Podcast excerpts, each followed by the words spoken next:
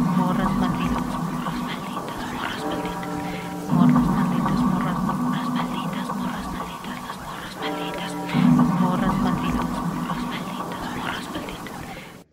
Bienvenidos y bienvenidas al Mictlán de las morras malditas. A partir de este momento abrimos la puerta a historias de vivos y muertos, así que quédense con nosotras y entremos a la noche. Uh, ¿Qué onda, Maldo? Maldo, maldita, Vale. ¿cómo estás? ¿Cómo estás, Janice? Pues mira aquí, en un calor increíble. No manches, sí, me imagino. Segunda semana de chamba por allá, ¿cómo te la has pasado? ¿Qué tal ha estado como el, la, eh, la carga laboral y los fantasmas? Pues fíjate que yo eh, estoy así que buscándolos, así en el Casino del Diablo, 4 de la mañana, y yo de, hola, aparezcan, y nada, quien amiga. Se ve misteriosa, ¿no? Como- Y yo buscando así, aparece, son las 3, vamos a jugar a la Ouija. Que eso está bien interesante porque en el último, la último día de filmación van a jugar a la Ouija, y pues ¿Vas a estar ahí? Claro, yo ahí voy a estar todo el tiempo. De hecho, todo el frío está así como de a la madre, el último capítulo que pedo, digo, la última día de filmación que pedo, porque pues qué miedo que van a jugar a la Ouija. Y yo, no pasa nada, hombre. Ay, tú no hay pedo, no hay pedo. no hay pedo". donde tengas con un pinche fantasma pegado, vas a ver, güey. Vamos a tener que implementar acá las limpias de la abuelita para sacarte a- Sí, sacarte sí, sí. Yo confío que voy a llegar y si llego con algo pegado, tú me vas a hacer un paro ahí. Pues ni modo. Está bien, amiga, lo haré, lo haré. Oye, y justo, pues fíjate que, que, digo, lo chido es que ya acaba esta onda de la chamba y ya te vienes para la Ciudad de México y que ya el siguiente programa lo vamos a grabar y esperemos que ya podamos hacerlo con un invitado que estamos muy emocionadas y muy ilusionadas poder estar con él, ¿no? Que la neta es un vato que, no quiero decir el nombre para que no se nos sale, ¿no? Pero es un vato que desde que empezamos nos ha echado porras, ¿no? Y como que es súper compa y él también tiene un podcast bien chido sobre cosas eh, sobrenaturales, historias y todo. Entonces, híjole, estamos muy emocionadas. Ojalá que podamos platicar con él eh, en el siguiente y en el que sigue. También tenemos contemplada una amigaza por allá súper buenaza, que además es una morra súper talentosa y que tiene un montón de historias. Ay, no, ya estoy emocionada por el futuro. ¡Uhú! Pero mientras, en esta edición virtual, quisimos platicar con todos ustedes, con, con todos ustedes que nos oyen, que nos ven, eh, sobre leyendas de México, leyendas mexicanas, ¿no? Que hay un montón. De hecho, nosotras empezamos contando leyendas de nuestros estados, de donde nosotras somos, y ahora decidimos pues hacer un nuevo episodio, pero con leyendas de otras latitudes, de otros lugares, o leyendas diferentes a las que ustedes escucharon en ese programa. Oye, como dato eh, curioso, bueno, al rato te lo cuento, al rato te lo cuento, no importa. Empezamos con la primera historia, Ok, Maldo, ok, Marita. ok. ¿Qué Perfecto. encontraste por allá ahora que has estado de scouting y de este acá en posición de buscar los espantos del norte? Pues he encontrado historias, y, pero ahora eh, les quiero platicar de historias de Chihuahua. Y les quiero platicar de una leyenda que se llama Los Hijos del Sol, que te la sabes. Mm, No, o sea, siento que tiene que ver con algo prehispánico, pero no me lo sé. Efectivamente. Eh, eh, a ver, échala, échala. bueno, Oye, ahí va. siento que nunca, o sea, digo, tengo como una idea de qué podría ser, pero nunca he escuchado una historias de Chihuahua, Chihuahua. leyendas de Chihuahua. Chihuahua, ajá, exacto. Bueno, pues ahí les va. Que cuenta, dicen, y cuenta la leyenda, Rarámuri, ay, me está atacando una mosca, que en los orígenes del mundo, el sol y la luna eran dos niños vestidos con pencas de maguey y vivían solos, no había luz, no había nada, solo estaban ahí, vivían en una casita techada con ramas de arbustos y así. Y que el dios eh, Onu- Onoruame es el dios del sol, luego de crear el mundo quiso probarlo. Así que para ello tomó varias, varias eh, mazorcas, las, las como desgranó y con el maíz formó una figura de un hombre a la que le sopló tres veces para darle vida. Posteriormente hizo a la mujer, a quien le dio cuatro soplos de su aliento, porque claro que sí, ella tiene que tener más fuerza para parir a sus hijos. Y em, pues así creó la raza del maíz, que pues bueno, en la cultura rarámuri es, esa es la creencia, ¿no? Que ellos son como la raza del maíz. Sí, sí, sí. Entonces, a- al mismo tiempo de que todo esto pasaba, en el reino de la oscuridad, em, que sería pues el diablo, entre comillas, eh, estaba muy molesto y muy envidioso del nacimiento de los Rarámuri. Y quiso, quiso tener su propia creación porque pues así somos, ¿no? Así que, ah, tú, yo, si Ah, tú pues yo también algo, quiero yo también quiero, yo también, a la verga. Y entonces, em, la situación con este dato es que en su reino no había maíz. Así que em, modeló una figura de ceniza a la que le dio un soplo para, para que viviera y de esta forma nació el hombre, el hombre blanco. Órale. Ajá. me hizo bien interesante esta leyenda porque, pues bueno, los raramuris de una forma u otra, como que, pues digo, en, en general, como que los indígenas siempre hacen una distinción de, de, mm, nosotros los indígenas, ustedes los blancos, ¿no? Y- pero en esta se me hace muy interesante como decir, el diablo los hizo ustedes, hijos de la chinga.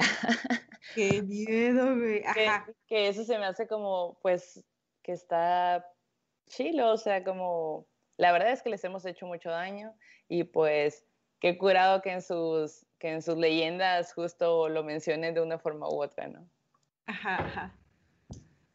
¿Tú qué encontraste? Ah, ok, ok. Es, es ahí la leyenda que nos hicieron. Estaba pensando que, fíjate que igual, o sea, como que en esta cosmovisión de nuestros ancestros siempre está la forma en la que fuimos creados, ¿no? Por ejemplo, se dice que primero nos hicieron de lodo, ¿no? Pero que no funcionábamos hechos de lodo. Luego nos hicieron de madera De y madera, tampoco, ¿no? Luego nos hicieron de maíz, ¿no? Por eso dicen que somos los hijos del maíz, ¿no? De alguna, de alguna forma. Yo digo, ah, me gusta, me gusta.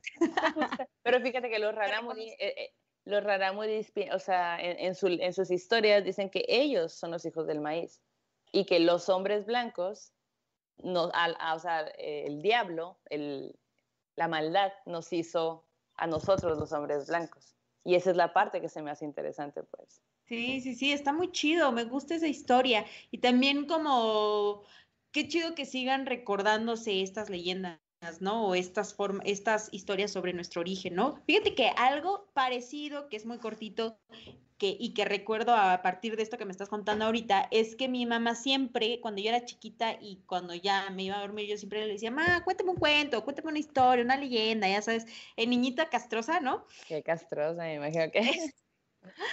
Y mi mamá siempre me contaba la historia del conejito que llegó a la luna. Entonces, que es como esta leyenda, ¿no? Muy oaxaqueña, pero seguramente en otros lados también se cuenta, ¿no?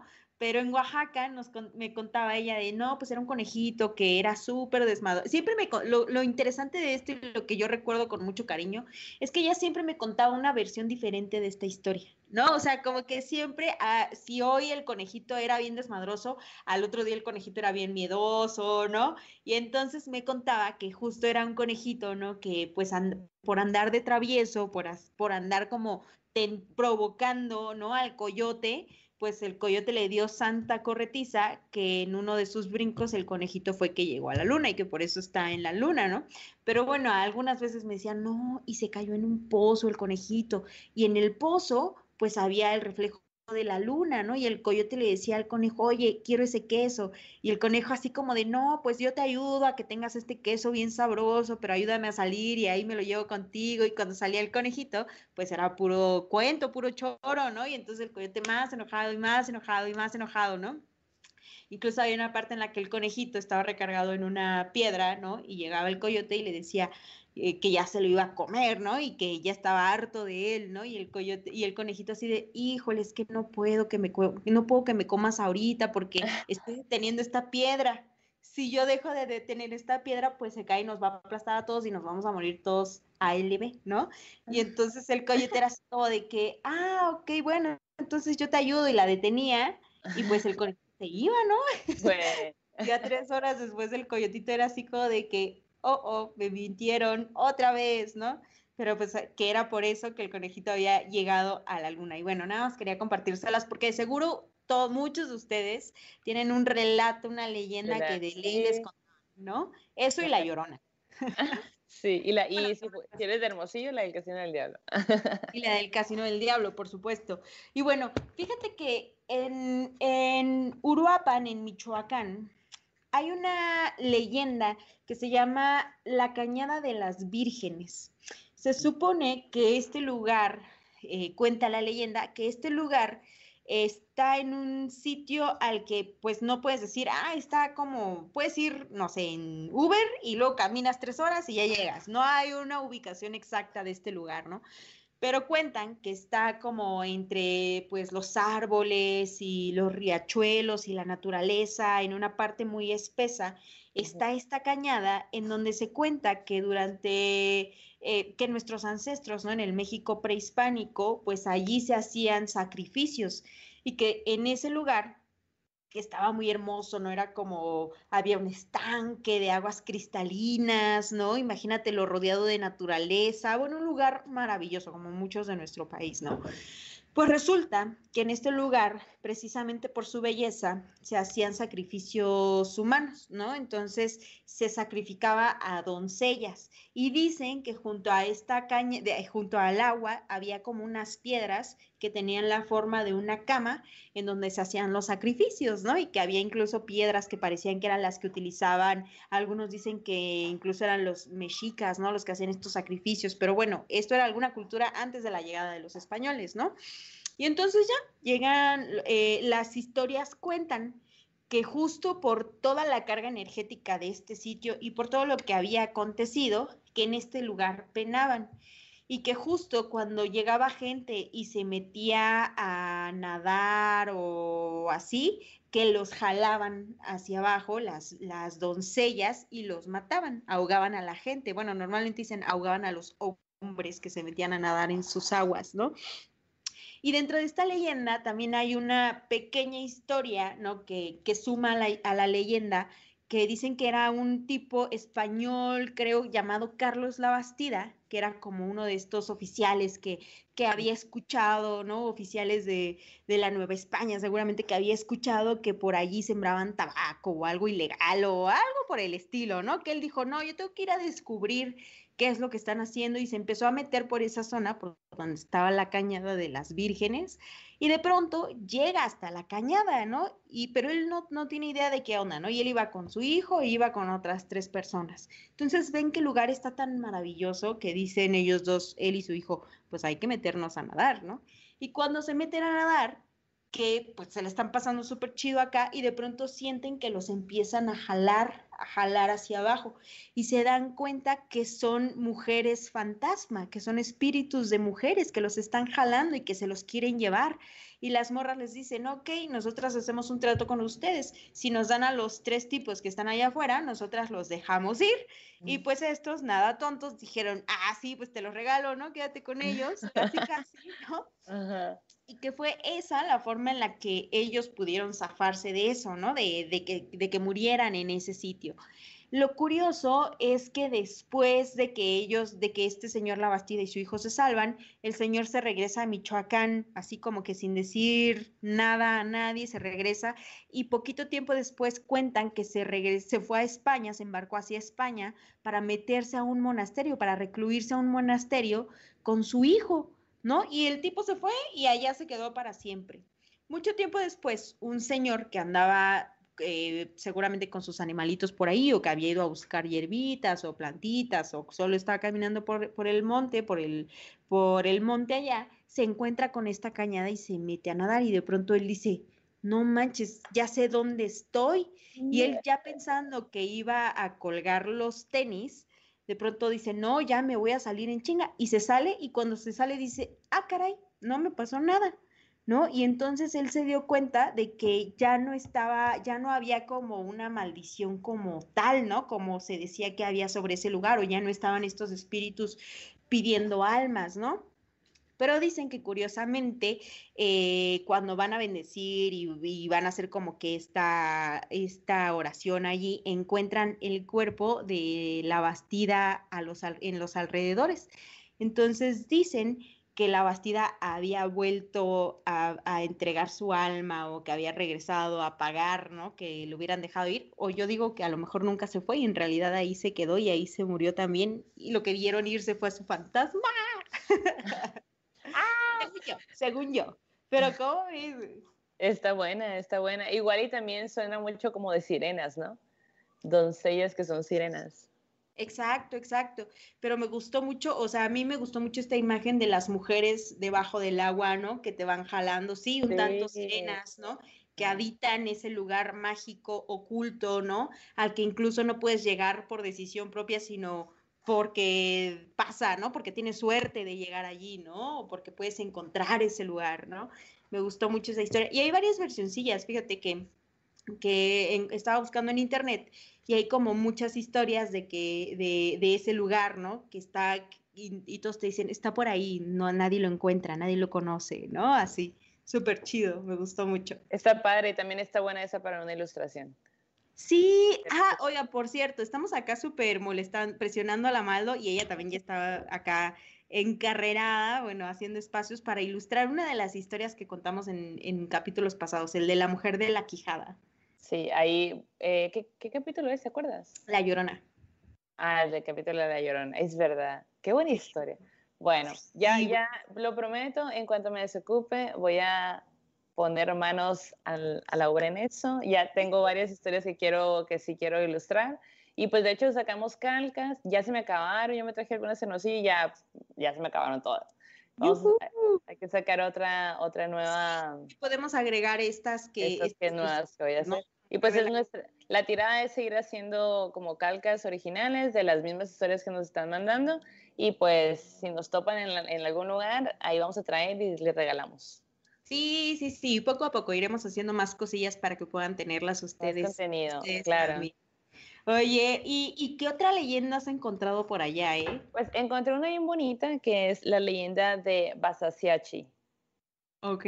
Ok, guacha es... ¿Basasiachi? Basasiachi. Es Porque la este She es norteña y que se ve en las leyendas también. Pero entonces es Basasiachi. Basasiachi.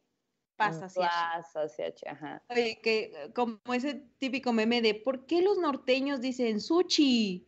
Dice, pero dicen Chihuahua. Pues el misterio será. Tiene su leyenda eso también. Tiene, Tiene su leyenda, hay que buscarla. Eh, mira, haz de cuenta que eso está interesante porque digamos que, bueno, la leyenda cuenta que en tiempos inmemorables, eh, Candameña era el amo y señor de toda la alta Tarahumara. Y este güey tenía una hija que se llamaba Basasiachi que era como que tenía un extre, ajá, como que tenía súper belleza, así extrema, hardcore, ¿no? Qué curado llamarte Basasiachi, está chingón. Pues está, está chido Basasiachi. Vamos por una chévere. Basasiachi Mérida. Ah, ándale, ajá, ajá. Basasiachi. Está bueno. Maldonado para ti. Basasiachi Maldonado. Bueno, entonces esta, esta morra pues era súper guapísima, ¿no? Y entonces muchos hombres querían con ella. Ajá. Pero pues claro que sí, el señor Candameña dijo, bueno, a ver, para quien quiera quedarse con mi hija tiene que cumplir ciertos retos que yo, le, que yo les voy a poner. Y, y entonces de entre todos la, los hombres que quisieron aventarse a conquistar, a tener la mano de Basasiechi, solamente cuatro lo lograron. Chécate los nombres. Tonashi, que era el señor de las cimas. Wow. Pamachi, el del más allá de las barrancas. Arrepa, Arreponapuchi, el de los verdes valles. Uh -huh. Y Carichi, el de las, el de las filigranas de la cara del, al viento. What? El caso es que Shes por todos lados. Muy normal. Entonces, pues estos fueron los cuatro que lo lograron, ¿no? Que dijeron, ah, bueno, pasaron como que los, los otros retos. Oye, pero además qué bonito los nombres, güey, o sea, y el significado, más allá de las barrancas, que era como sí. bien bonito, el de la filigrana, güey, no manches. Ajá con una del viento y así. Y fíjate, bueno, ya les contaré también de otras cosas yaquis, ¿no? Que los nombres yaquis también son muy bonitos. Uh -huh, uh -huh. Bueno, El caso es que eh, Candameña eh, les pone un, un, último reto a estas cuatro personas, pues para que el que gane ya se queda con la mano de su hija Basasiachi. Y eh, este reto era tan, tan difícil y complicado que en el momento en el que estos, estos chicos eh, estaban ejecutándolo, todos mueren. Todos se mueren a la verga acá, muertos. ¿Y se quedó sin pretendientes? Ajá, se quedó sin pretendientes la Basasiachi, güey. Entonces, pues. ¿Qué habrán hecho? ¿Qué onda? ¿Qué era como aventarte al fuego? Sí. Ajá, y sobrevivir. Ah.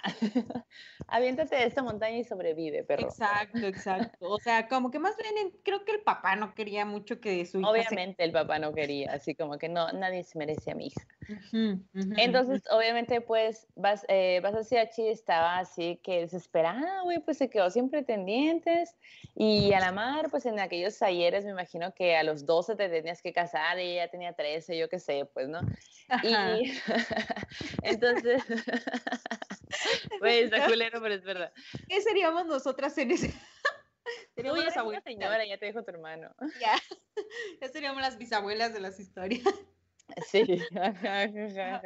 bueno, el caso es que, pues desespera, Basasiachi se arroja al abismo y eh, su caída, se, su caída de que ah, se lanza, ¿no? su caída por medio de, de la magia del, del, brujo del lugar se, se convierte en cascada, en una cascada gigante que desde ese momento hasta entonces, pues su, su, cuerpo no deja de fluir por toda la profundidad de la barranca, porque pues se cuenta que esa cascada es Basasiachi cayendo y por el embrujo o el hechizo de, esta, de este brujo, ahora es agua y fluye y fluye. Y es eterno. Bueno, y es eterno, pues sí. Y pues bueno, se dice que está muy bonita la historia. Bueno, o sea, hay muerte y todo eso, pero pues bueno, leyenda. Claro. Oye, pero por ejemplo, esa, esa cascada todavía sí está claro. en un lugar físico al que tú Sí. puedes ir. Claro, puedes ir, tú, o sea, como visitante puedes ir y, y te tomas fotos ahí en la cascada de Basasiachi, es bastante popular. Y pues, eh, es, de hecho, es considerada como una de las más altas del país, con 246 eh, metros de caída libre. ¡Qué locura! Qué loca, ¿no? Sí. Qué chida, me gustó mucho esa. Me recuerda a la de Donají un poco. Ándale, ándale, pues sí, dos, tres. Sí, sí, Pero qué sí. padre convertirte en cascada por, por un hechizo. Exacto, sí, está bonito, está bonito. Digo, al final, digo, triste que no pudo tener su historia de amor como ella quería o tener, ¿no? Como su amor, pero pues bueno, es cascada. Para siempre. A lo mejor los hombres se convirtieron en piedritas y ella Ah, pasó. Y ahí están ahí, están ahí con ella, Exacto. viviendo el exacto. poliamor ahí a toda cosa. No, debe tener mucha, mucha Se le piedra. el putazo. Oye, fíjate que, que en esta búsqueda de historias dije, ay, es momento de contar la leyenda de Don Juan Manuel. ¿Tú has escuchado alguna vez hablar de Don Juan Manuel? No. ¿Ustedes ahí en casita han escuchado alguna vez hablar de Don Juan Manuel? Sí, no, pónganlo en los comentarios. Bueno, si, si no, hay una frase muy popular sobre esta leyenda que, que dice, dichoso aquel que sabe la hora de su muerte. Imagínate, esta es la frase emblemática de esa leyenda.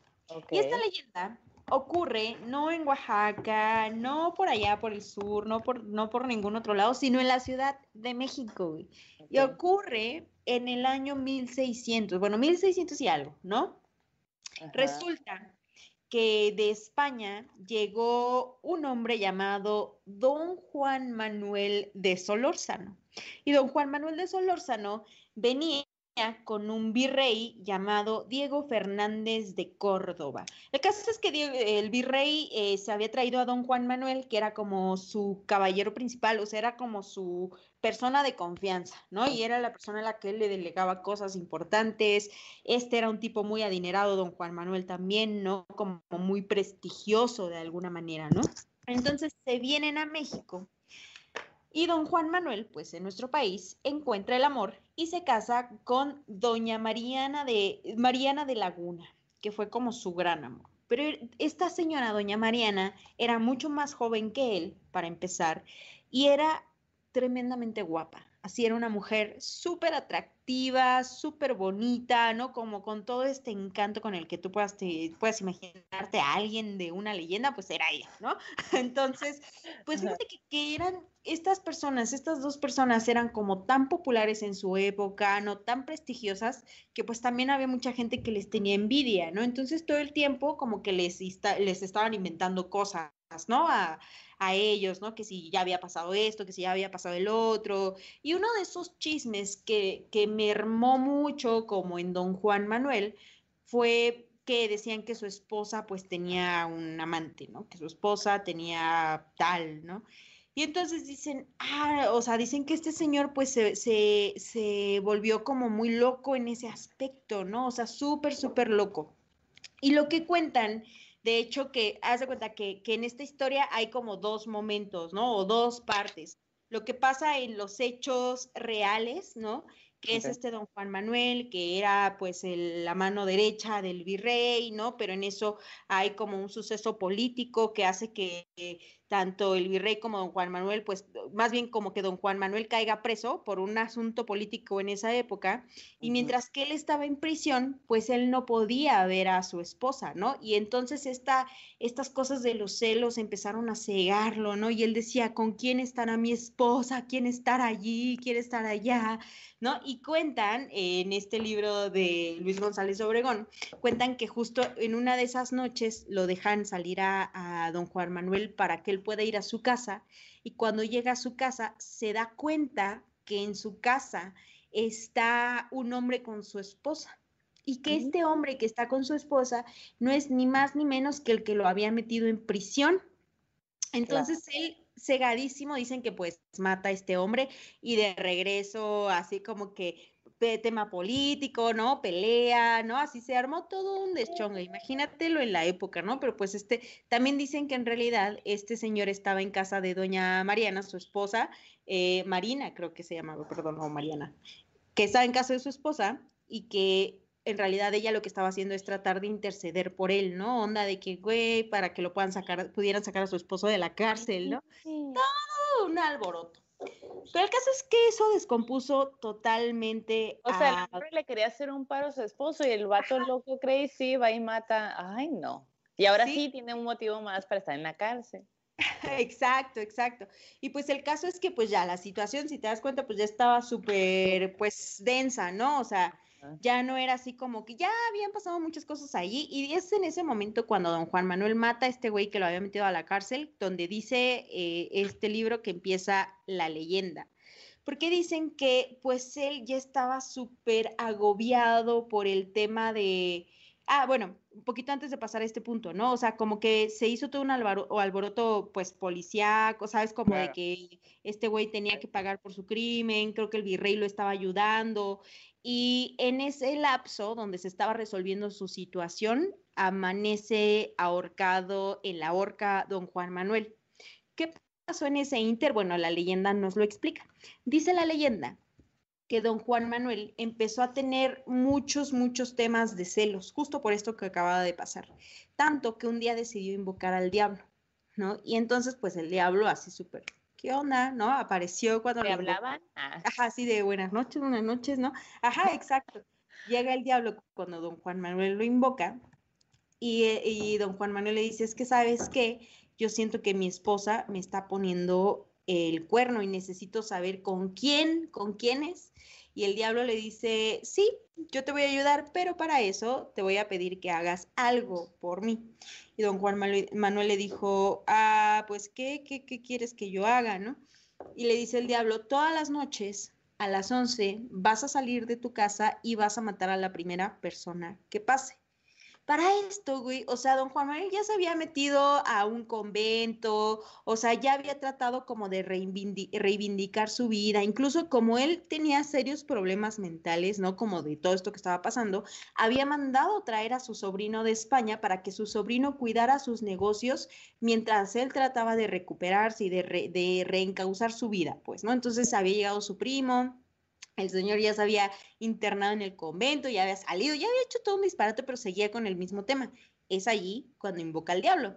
Y es allí cuando el diablo llega y le dice, Simón, todas las noches tienes que salir, eh, matar a la primera persona y yo te voy a decir si es o no la persona con la que tu esposa te está engañando. A la madre, qué denso el diablo, güey. Sí, sí, sí. Era más fácil decirle este güey. Claro, o, tan sencillo como que don Juan Manuel le hubiera preguntado a su esposa, oye, morra, ¿qué onda? Ya, o sea, ya se murió nuestro amor, ¿qué pedo? Comunicación, señores, comunicación, ¿no? Pero bueno. La Yanis de que, cambiando las historias, de que tan sencillo como que no te quiere, carnal, fuera de ahí, órale, órale a buscar a otra. Hay una terapia. Hay una terapia, por favor, güey. Terapia de pareja, ¿no? Pero bueno, el caso es que, pues fíjate, o sea, la primera noche sale don Juan Manuel, así con la cara oculta, se para, o sea, dice, dice la historia, sale recámara, baja las escaleras, pasa por el patio, abre la puerta de su casa, sale todo cubierto, con un puño, ¿no? Acá con un cuchillo o algo, ¿no? Y pasa una persona y le dice, don Juan Manuel, perdone usted, ¿qué hora es o qué horas son? Y le contestaban, las once. Y entonces don Juan Manuel contestaba, dichoso aquel que sabe la hora de su muerte. Y los apuñalaba.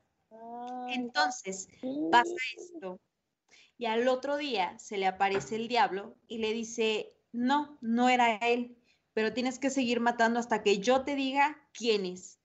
Y pasaron así varios días, ¿no? En los que don Juan Manuel salía y asesinaba a la primera persona, siempre repitiendo este ritual, si lo podemos llamar así, de qué hora es, las once, dichoso aquel que sabe la hora de su muerte. ¿no? Y entonces, eh, una, así las noticias, imagínatelo en la Nueva España, ¿no? Así de asesinato, vil, acuchillado en tal calle de la Ciudad de México, ¿no? Bueno, pues una noche hace don Juan Manuel lo mismo y al otro día ve cómo llegan, llega a su casa el cuerpo de su sobrino. Resulta que había matado a su sobrino, al que había mandado traer de España. Él completamente devastado por esta noticia, por esto que él acababa de hacer, va corriendo al templo, al, ex, al que fuera convento de San Francisco ahí por el Zócalo. Fíjate que yo estaba googleando y el convento de San Francisco me parece que es este que está junto a la Torre Latina. Imaginemos que fue allí, ¿no? Ah, ok, ok. o dicen que no sé si había otro convento llamado San Francisco, pero pues es, todo pasa en el centro, ¿no? Es por ahí. Ajá. Llega don Juan Manuel al convento de San Francisco totalmente pues deshecho por lo que él acababa de hacer y le confiesa todo al padre y el padre le dice, ay, pues, ok, le dice, eh, ya que viniste arrepentido y que quieres pues eh, limpiar tu alma, ¿no? Necesito que vayas esta noche a la horca y que reces un rosario. Entonces le dijo el padre qué es lo que él tenía que hacer esa noche y don Juan Manuel en la noche salió de su casa llega hasta donde estaba la horca en esa época, ¿no? Empieza, saca su rosario y empieza a rezar, pero ni siquiera había acabado de hacer su rezo cuando escucha a lo lejos lo siguiente. Un Padre Nuestro y un Ave María para el alma de don Juan Manuel. Él, don Juan Manuel, completamente frío, güey, se va corriendo porque se dio cuenta de que no había nadie en realidad, o sea, que era como una voz espectral lo que él había escuchado, ¿no? Pero además estaban pidiendo un Padre Nuestro por el alma de don Juan Manuel, como si él ya estuviera muerto, ¿no?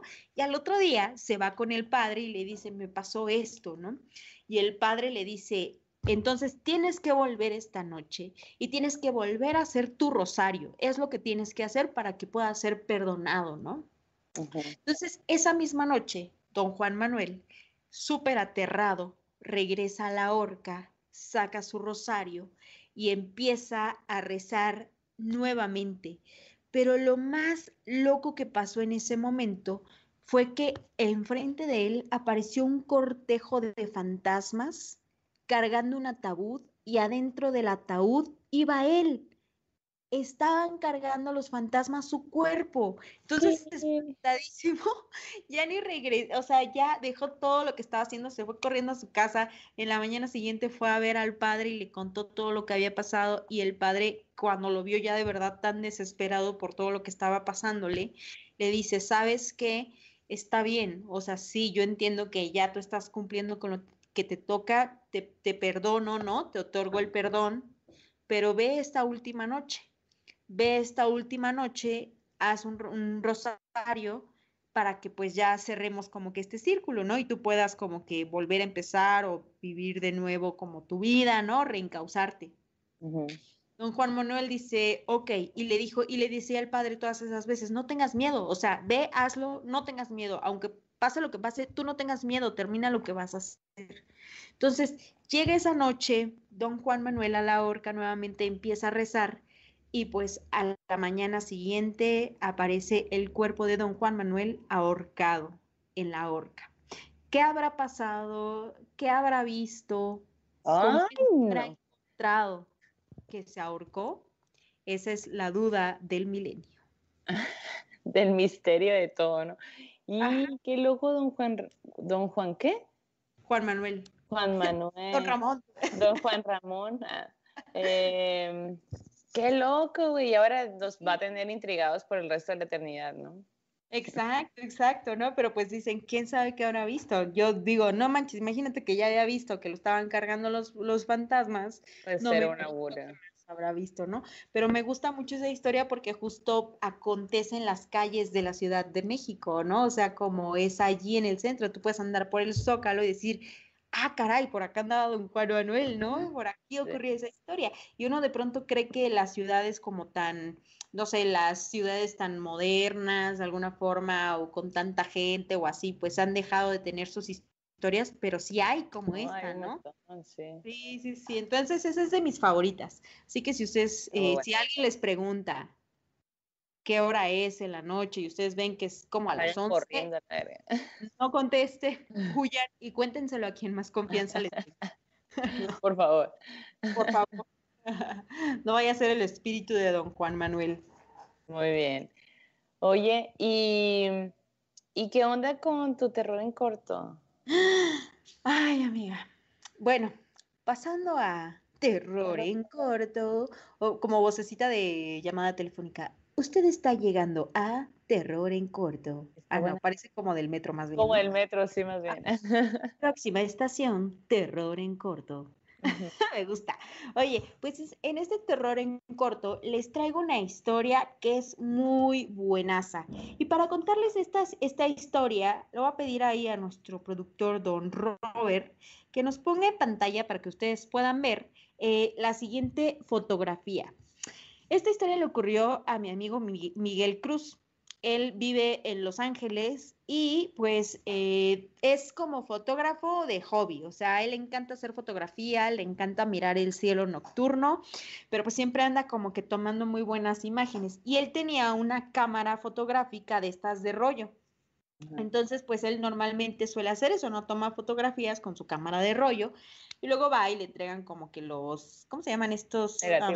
Ajá. los negativos, los negativos, ¿no? Entonces un día dice que hace algunos años él estaba en su cuarto, en su casa allá en Los Ángeles, y ya quería revelar ese rollo, ¿no? Entonces él ya quería los negativos y entonces dice que dijo, ah, le quedan dos exposiciones a mi cámara.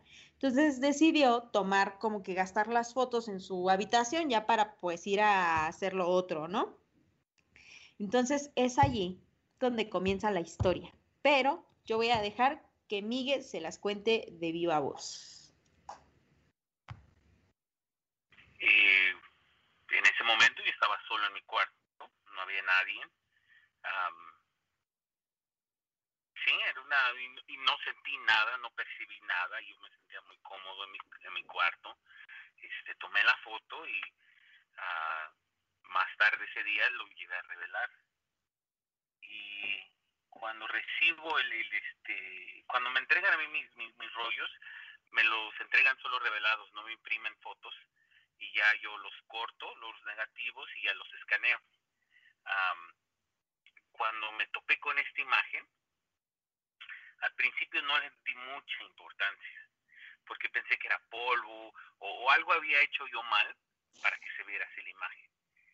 Aparte que me dio cosa y no le quise buscar más, la dejé. Fue mucho después cuando recordé en una plática, no hablando de cosas de, de espanto y cosas este, sobrenaturales, que había captado esto con, con mi cámara y regresé al negativo, pero esta vez ya así con, con mucha este, determinación de, de, encontrar una respuesta, ¿no? Y en efecto, este, lo que se ve, lo que se percibe como ojos en la foto, no es polvo, no es algo que esté por encima de la película, eh, del negativo, eh, de hecho está dentro de la emulsión, o sea que el- la cámara captó esa luz, lo cual es sumamente, ah, no, güey, cada que lo pienso, güey, me, me da cosa, porque es mi cuarto, yo ahí duermo, ¿no? Y que esté este ente, que esté esta cosa ahí viéndome, ay, güey, no mames. ¿Cómo es, amiga? Oye, y aparte parece que está así, ¿no? Yo siento que es como un niño, ¿no? Que está viéndolo. ¿Qué ¿Tú ven sientes que es ustedes como ahí en casa? Cuéntenos. No, yo no siento que sea un niño. ¿Tú qué sientes que es? Pues no un niño, alguien grande, pero que justamente está sea mi hermano que está aquí viendo el programa. Yo siento que es como un niño, o, pero bueno, o sea, como que a mí me dio esa impresión la primera vez que lo vi, ¿no? Pero además, o sea, esa foto la primera vez que me la enseñó y cuando me contó la historia yo me quedé petrificada porque dije, no mames, que, o sea, porque además tampoco era, sabes, como que a- ahora hay como muchos investigadores de lo paranormal que van a lugares y hacen fotos esperando encontrar algo. Él no esperaba encontrar No. nada, solo quería acabarse un rollo. Lo hizo y lo que encuentra es lo sorprendente, ¿no? Pero dice, bueno, curiosamente ya después de eso ya no los han vuelto a espantar allí ni nada, pues, ¿no? Pero esa foto me parece una joya, güey. Una Está buena, está buena. joya. Se las vamos a subir al Instagram para que la vean. Yay. Ay, pero sí, me imagino el miedo que debes de sentir de, justo como dice él, de, güey, yo ahí duermo. Sí, Y ahí exacto. paso mi tiempo, ¿no? Ese es mi cuarto. Qué Yo no loco. hubiera vuelto a entrar sin un agua bendita, mi cruz de palmita, ¿no? Acá Déjate una entrar, déjate entrar, dormir, güey. Exacto, y que abra los ojos y sientas que alguien te está viendo de, No, y, ajá, y aparte la onda de que tú no ves nada, pero tú ya sabes que ahí sí hay alguien porque ya lo viste en una foto, ¿no? Exacto. Ay, no, qué miedo, qué miedo. Gracias, Miguel. Gracias, Miguel, porque, porque además él dice, no, a mí me da mucha, mucho tema que hablar, pero mira, nos contó la historia porque nos quiere y porque le gusta el podcast. Qué cool, va, muy bien. Gracias, Miguel. Oye, pues yo pasando a la sección de sueños macabros, Próxima sección, sueños macabros. Quiero, quiero dejar que nuestra ya amiga, amiga de terror, Darana, nos cuente su sueño porque mandó un audio y pues bueno, ahí les va. macabro es que yo tengo sueños vividos. Entonces soy consciente de que estoy durmiendo, soy consciente este, puedo hacer muchas cosas porque sé que estoy dormida, pero normalmente, o sea, dejo que como que a ver qué, se inventó mi cabeza, ¿no? Porque tengo muchos años ya este, soñando de esta forma. Pero el peor es que también, o sea, tanto los sueños normales como las pesadillas son de esta forma. Entonces, soy tan consciente de que estoy dormida que si algo en el sueño no me gusta, sé que si empiezo a gritar en el sueño, de alguna forma, de este, voy a voy a empezar a gritar o a hacer ruidos, o sea, mi cuerpo ya, de, el, el, que sí existe en este plano, va a empezar a, a gritar y a hacer ruido. Entonces, eh, en una de las veces, eh, no me acuerdo eh, cómo era lo del sueño, pero yo en el sueño, o sea, tenía que matar a, a uno de mis gatos. Y, y aunque, y a pesar de que lo mataba, o sea, no, no, no conseguía librarme de, de, del mal, ¿no? O sea, había algo que me, que me estaba buscando. Y entonces yo me acuerdo que me hacía bolita en una esquina y que en el sueño yo, yo sentía, o sea, que eso estaba justo enfrente de mí y yo cerraba los ojos y decía, si lo cierro los ojos aquí, no lo voy a ver. Y, y, este, y quería empezar a gritar para, para este, pues para que me, porque Aide me despertara, porque Aide, este, Aide cuando me escucha que hago cierto ruido o algo, ya me despierta y me dice, oye, ¿qué tienes? Pues porque me imagino que no sé escuchar muy normal. Pero en esa ocasión yo me acuerdo que en el mismo sueño no podía gritar, pues entonces sentía que quería gritar, pero es como si tuviera la, la quijada dura eh, eh, adentro del sueño, entonces como la, la tenía súper entiesada, no podía gritar, pues entonces hacía un montón de ruidos raros y yo sentía así como se me acercaba esa cosa y yo sin querer abrir los ojos, ¿no? Y no sé qué clase de ruidos habré estado haciendo, si me estaba sacudiendo mucho, pero pues cuando me despertaron, ay mamacita que... Ay, no. Ay, mamacita, ¿qué, qué dice? Ay, mamacita querida, no, no, no, no, no. Es que me dice, le pregunté, ¿pero qué? Cuando te despertaron, ¿qué? Y me dice, es que me despertaron y yo este, entré en un ataque de pánico y ansiedad bien cabrón que me duró un rato tote, ¿no? Chingados, güey, qué duro, qué, fuerte, qué duro. Me recuerda mucho a este, a eso que nos contaba Fan, ¿no? De que ella cuando, que ella ha generado como sus propias, como que sus propios eh, formas, fórmulas, ajá, para ah. liberar ¿no? Tantos sueños cosas, sí. como librarse de gente, de entes, ¿no? Pero también me parece muy similar este sentimiento de que había algo más fuerte que ella en el sueño, igual que Fan, ¿no? Que decía, esto era mucho más cabrón, güey, o sea, y lo que dice esta Darana es eso, ¿no? O sea, esta cosa no se había ido, aunque yo había intentado gritar, aunque yo había hecho lo que tenía que hacer en el sueño, como matar a su gatito. Ah, y mira que ella siempre ha sido muy gatuna, entonces como que también digo yo, la verdad qué fuerte. Claro, imagínate la intensidad del sueño y tanto así que deriva en un ataque de, pánico. Pánico, pánico y ansiedad. Y ansiedad, güey, qué rudo. Pues no fuera suficiente uno, güey. Exacto, exacto. Lo bueno es que digo, ya está bien, ¿no? Que sí, y más bien como que hay, de su pareja. Y también no me imagino como pues justo la persona con la que duermes de repente empieza a actuar extraño y, y me da mucha risa porque ahora que estoy acá y que la, las he estado viendo, pues siempre que empezamos a hablar de esos temas, porque obviamente yo estoy ahí, aquí y es como que, oye, a ver, cuéntame tu historia. Ajá. Sí, y, y, ella nada más voltea a ver a Aide y le dice, perdón, vamos a empezar. Y Aide como que se hace tonta de que, ah, bueno, ya me voy a ir a la, la, la, la, la. Y también me recuerda mucho a esta, a la serie de Netflix, La maldición de Hill House, porque uno de los personajes, que es la hija menor de la familia, ella siempre tenía este, pesadillas terribles, ¿no? O como que esto de que se te sube el muerto casi casi, ¿no? Pero ella se para, tenía parálisis de sueño, ¿no? Entonces ella siempre veía cosas terribles cuando tenía estas parálisis. Tanto así que ella un día va con un médico para que la atienda de sus parálisis de sueño y ella se enamora de su médico, ¿no? Entonces tienen una historia de amor súper bonita ellos dos y pues cuando se casan, el esposo siempre en la madrugada, cuando detectaba que ella estaba teniendo una parálisis, tenían distintos pasos a seguir para sacarla de esas parálisis, ¿no? Entonces digo, ah, qué cabrón, güey, porque al final sí tiene que, que ser un trabajo en equipo, pues, ¿no? Ya cuando estás con alguien y si tú sí tienes esos temas, tiene que haber alguien que sepa qué hacer cuando los estás viviendo, ¿no? Claro. Sí, claro. Pero qué chido que Aidel, Aidel la despierta, ¿no? Yo creo que eso va a ser una de las cosas más bonitas que te pueden pasar en una pesadilla, que alguien te despierte. Sí, y una pesadilla tan intensa. Sí, sí, sí. Oye, y pasando al arte terror, ¿qué nos traes? Ay, a ver, ahora Ay, es que traigo un tema interesante, pero solamente quiero recordarles que es, o sea, siempre el terror lo, lo, pienso como en, es un breve resumen de algo súper grande y que si les interesa, pues os estaría padre que ustedes se pusieran a investigar más a profundidad. Es bien, yo podría eh, extenderme un montón, pero, o sea, es muy complicado y es muy complejo cada, cada obra y cada artista y todo, ¿no? En esta ocasión les quiero hablar de Alphonse Louis Constant, mejor conocido como Eliphas Levis. Levy.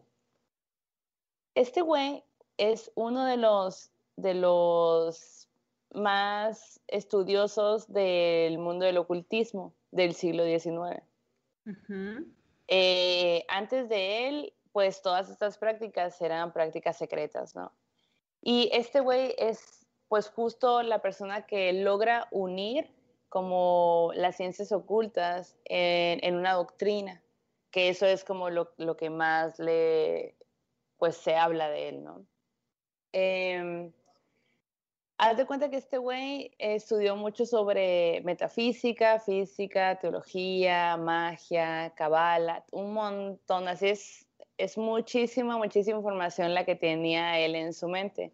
Y está muy interesante porque el vato, digo, estamos hablando del siglo XIX, ¿no? El güey eh, en realidad era como venía de familia pobre y había como, él, él es francés, había como una onda ahí de, de que podías meter a tus hijos a estudiar, a ser sacerdotes o cosas religiosas, y entonces la familia de, de Levi lo manda a, pues a que se meta ahí este pedo. Y, y, él empieza a estudiar y empieza a conocer sobre estos temas y todo.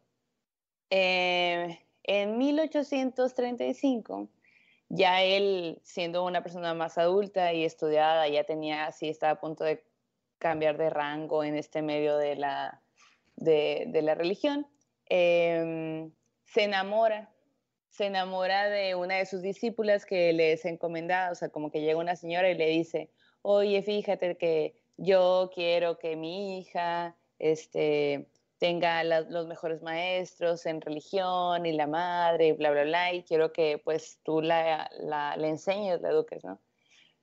Y pues él se enamora de ella, entonces se sale de la iglesia, porque pues está enamorado y quiere tener una vida, porque aparte ella se embaraza y hay un, un rollito ahí. No voy a, no me voy a meter mucho en ese tema porque no, o sea, sí es importante, pero no demasiado. Eh, bajo, después de que sucede eso, la mamá de él se, pues, se entera de que, ¿cómo? O sea, yo metí toda mi fe en ti y tú te sales de la iglesia y pues no mames. Entonces la mamá se suicida. No manches. Sí. Y, y luego para acabar de llegar, la morra eventualmente lo deja. Ajá. Entonces, este, pues haz de cuenta que él empieza a estudiar a los místicos y a los gnósticos. Y, y justo en ese inter, como que, bueno, vuelve a la, a la, iglesia y todo, ¿no? Como que después de que se muere la mamá y, que lo dejan y todo eso, pues como que dice, bueno, está bien, voy a regresar a, a la iglesia. Y ahí es, y es ahí cuando empieza a estudiar como el misticismo, la onda de los gnósticos. Y, y como que con el, como conforme va pasando el tiempo, eh, pues como que la raza ahí religiosa dice, oye, pues estás medio, o sea, como que eres medio hereje, ¿no? Pero pues como un poquito alejado, pero no tanto. Este güey eh, escribió un libro, se fue, se ha dado cuenta que escribió un libro que se llama La Rosa de Mayo. Y al pasar el tiempo es encarcelado por haber escrito este libro bueno, más bien, escribió, escribió el libro de La Rosa de Mayo, como que no tuvo mucho apogeo, no, no o sea, como que no, la, la, gente de la iglesia como que dijo, eh, está medio raro, está medio hereje, la neta es que mm, no. ¿Qué me y, Sí, ajá, pues casi casi. Eh, pasa el tiempo y después él escribió un libro que se llama La Biblia de la Libertad en donde ahí sí la iglesia dice hereje del demonio. Cuando publican el libro, la, la, iglesia trata de ir a, tras todos los libros para quedarse con todos y que no salga a la luz.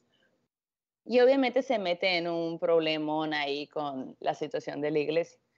Eh, eh, fue muy criticado y al grado de que fue condenado a juicio por eso, porque le decían, ay, tú estás en contra de nuestra religión, ¿no? Fue, eh, fue al juicio y fue condenado a ocho meses de cárcel, que tuvo que cumplir porque era eso o pagar dinero que él no tenía.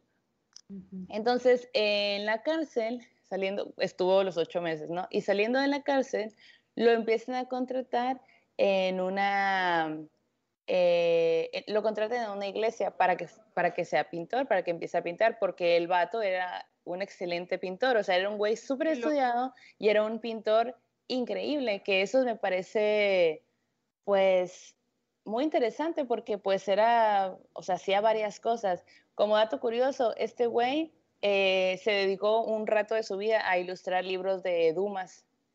porque era un excelente ilustrador, pues entonces como que se me hace súper chingón eso. Y el vato leía un montón. Después de que pasó lo de la cárcel, ahí, eh, ahí es cuando se cambia el nombre a Eliphas Levi, porque, porque le, como que sus amigos y gente alrededor le decía, güey, es que tú ya estás bien quemado, ya no te quieren, ya, o sea, ya no, ya estaría muy bien que mejor te cambies el nombre. Y él decide pues cambiarse el nombre a, a este, Ajá. que en realidad es una traducción de hebreo de su verdadero nombre. Pues. Ok, ok. Entonces, en ese inter, abandona el sacerdote, de la onda de la iglesia, y se dedica un poco a la política, pero no logró como mucho en la política, porque obviamente, pues en, los, en el siglo XIX, pues todo era religión, ¿no? Eh, eh, se habla mucho de que este güey estuvo mucho tiempo, mientras pintaba, en una biblioteca donde había como 20 mil libros, y se dice que el vato los leyó todos. Y como en una buena biblioteca siempre hay como secciones medio prohibidas porque son libros muy ocultos y muy así. Y el vato los leyó como todos. en Harry Potter que No, los tenían así de que Sí, yo también me imaginé lo mismo, güey. los libros ¡ah! Somos esa generación que vio Harry Potter mil veces. Y el Roberto de, mm, ah. Él también. bueno, y entonces el caso es que este güey es, eh, poco a poco se va inclinando al mundo esotérico.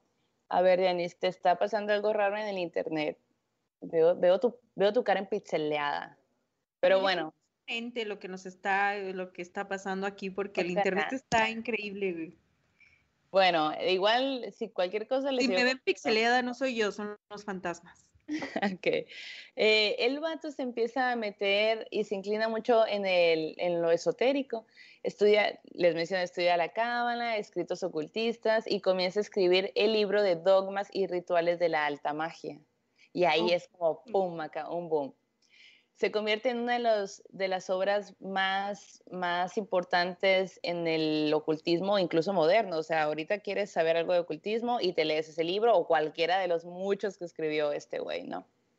Entonces, cuando eh, escribe el libro de Dogma y Rituales de la Alta Magia, viaja a Londres y se, se ordena en la Orden de Rosa Cruz, que es como masones, ¿no?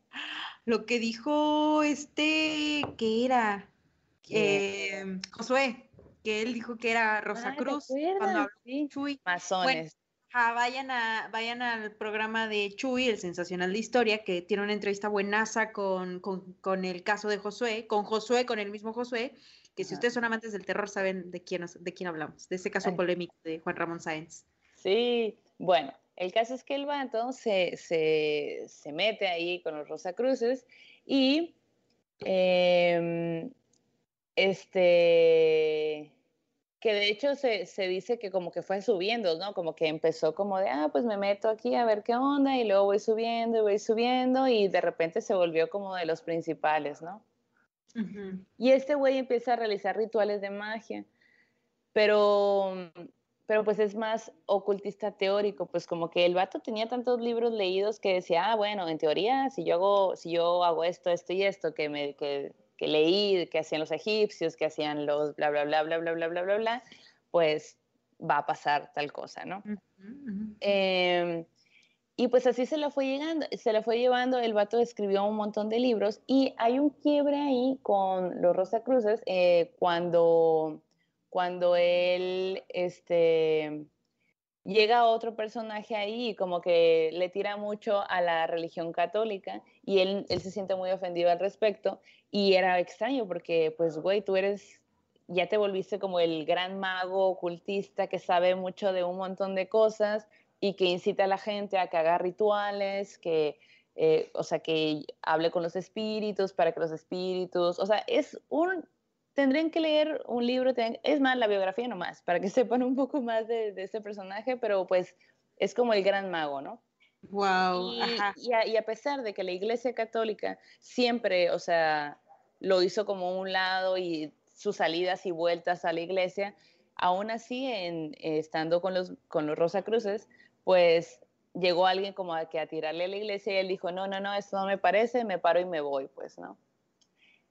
Y una de las cosas que está, que como que se le atribuye es eh, la interpretación del Baphomet que hizo, que hizo él.